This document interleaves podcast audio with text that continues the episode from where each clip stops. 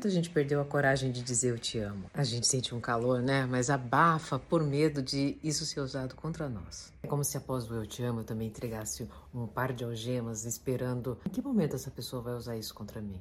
Não pode ser assim também de cara, né? Eu nem conheço essa pessoa de direito. Vai que eu levo na cara nesse momento que eu recuo. E daí eu espero que ela fale eu te amo.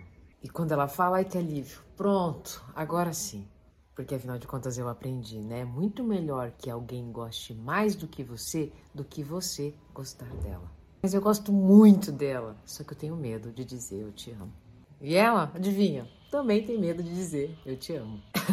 nesse enrosco, ninguém diz eu te amo. Bom, pelo menos nesse vídeo só eu disse seis vezes, né? Eu te amo.